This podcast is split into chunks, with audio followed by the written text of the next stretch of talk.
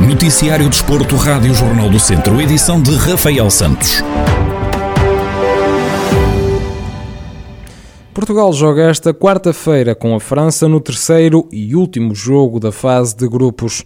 A Rádio Jornal do Centro foi para a rua ouvir o que esperam os vizienses do jogo. A maioria está confiante, mas pede mudanças na equipa.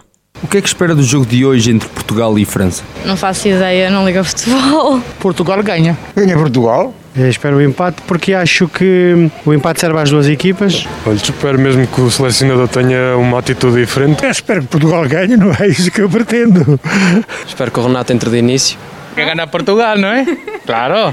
Mr. Fernando Santos deveria fazer alterações no plantel ou até na tática? Talvez na tática nem por isso, mas talvez no plantel. Pelo menos aquele meio campo e aquele flanco esquerdo da defesa está muito mal. Acho que sim, o William não está lá a fazer nada. O Renato Sanches devia de entrar, fazer parelha com o Palhinha. Pelo menos devia meter o Renato Sanches e o João Moutinho. Em vez de jogar tão recuado, tem que, para se marcar gols tem que se jogar à frente. E precisamos ali de um jogador que transporta a bola da defesa para o ataque. Não temos. E acredita que Portugal possa passar à próxima fase? Sim. Tenho muita esperança nisso. Acho que não, acho que já vamos tarde. Porquê? Porque fizemos um mau resultado contra a Alemanha, entramos bem, mas depois não conseguimos levar a vitória e acho que temos, estamos num grupo difícil. Pá, eu acho que também vai depender muito destes jogos, de, destes resultados também da Hungria, né? Mas acho que Portugal sim consegue passar à fase seguinte, seja com sorte ou, ou não, mas acho que Portugal tem, tem capacidades para passar. A esperança dos portugueses em mais um jogo da Seleção Nacional de Futebol no Campeonato da Europa. O jogo com a França começa às 8 da noite e é decisivo para a continuidade ou não de Portugal no Europeu. Penalva do Castelo vai receber a quarta e última etapa da Taça de Portugal de Ciclismo de Estrada Feminino. A prova acontece no dia 11 de julho, tal como dá conta Pedro Martins, o presidente da Associação de Ciclismo da Beira Alta, entidade organizadora do evento. No dia 11 de julho, vamos ter em Penalva do Castelo a quarta e última etapa da Taça Portugal de Ciclismo Feminino. É, é a prova que, que vai definir quem são as vencedoras da edição de 2021 e, e vai levar e, e, por ser dessa forma certamente que vai contar com a presença de, de, de quase da totalidade ou de quase da totalidade do pelotão feminino nacional que atualmente já ultrapassa a, a centena de atletas. Pedro Martins salienta o reconhecimento contínuo por parte da Federação Portuguesa de Ciclismo, que atribuiu a organização de outras duas provas à Associação de Ciclismo da Beira Alta.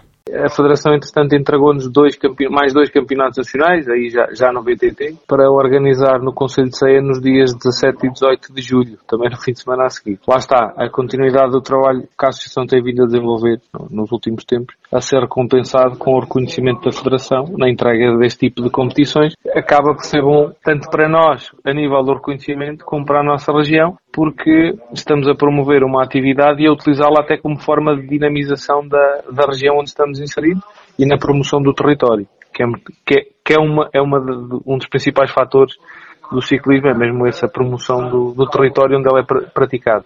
Pedro Martins, presidente da Associação de Ciclismo da Beira Alta, a falar sobre a quarta e última etapa da Taça de Portugal de Ciclismo de Estrada Feminino, que vai acontecer a 11 de julho em Penalva do Castelo. E a equipa de esportes do Tondela ficou em segundo lugar na Taça de Portugal e Futebol de FIFA 21. A equipa beira saiu derrotada na final por 2-0 frente ao Boa Vista. João Velez, o coordenador da secção de esportes do Tondela, admite que saem desta competição com um sabor agridoce e explica porquê.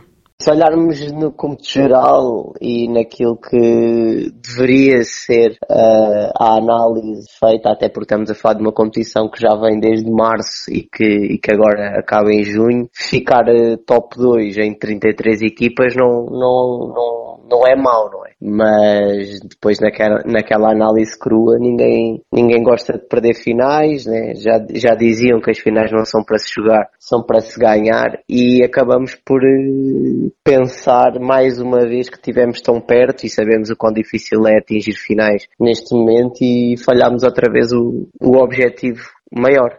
João Velez revela o futuro competitivo da equipa de esportes do Tondela.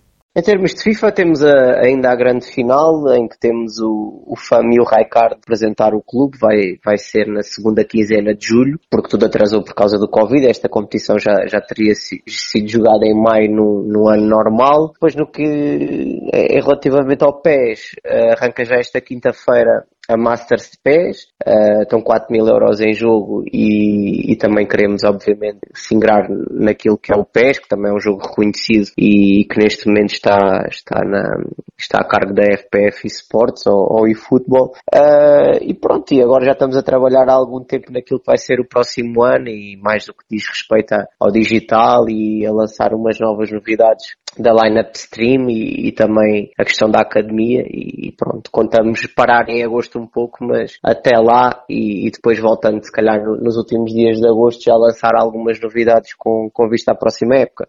João Velez, coordenador da secção de esportes do Tondela, no rescaldo à derrota na final da Taça de Portugal de eFootball, em que a equipa beira perdeu por 2-0 frente ao Boa Vista.